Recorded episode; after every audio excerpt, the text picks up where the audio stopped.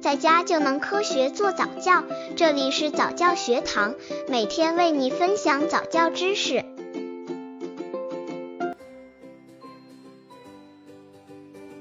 零至一岁宝宝早教，语言能力发育。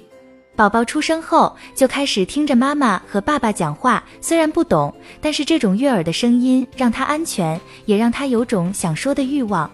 大概宝宝三个月左右，妈妈可能会发现宝宝咿呀学语了，想和大人一样张嘴说话，这就是语言的魔力。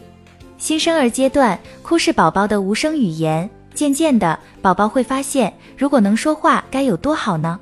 宝宝的语言应该如何发展，如何锻炼？是需要父母掌握一些技巧的。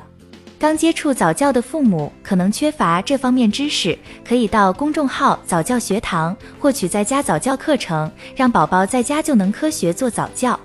零至一岁宝宝的语言发展规律：零至三个月，简单音节阶段。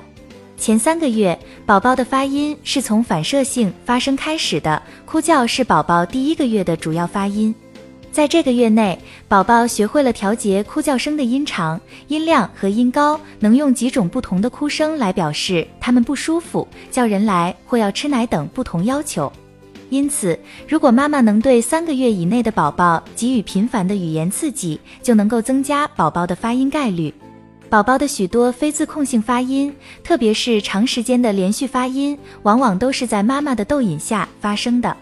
四至八个月连续音节阶段，大概从四个月起，宝宝发音增加了很多重复的连续的音节。六个月之后，宝宝开始有近似词的发音，有的音开始具有某种意义。当他独自玩的时候，或对妈妈的逗弄做出反应的时候，都会操练起那些更接近说话的声音。因此，爸爸妈妈每天应分别与宝宝讲讲话，这样不仅能让宝宝听到不同的话语声，而且还能近距离观察大人们讲话时的口舌运动，以便模仿发音。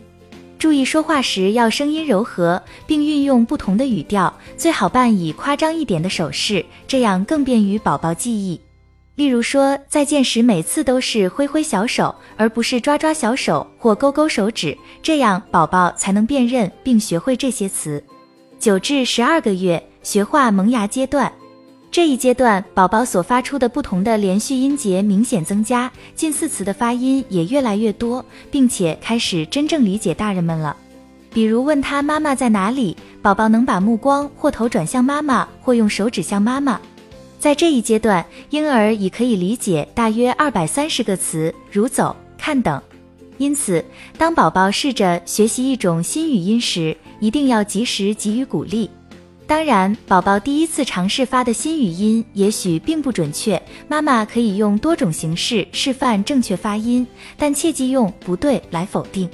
这会打消宝宝说话的积极性。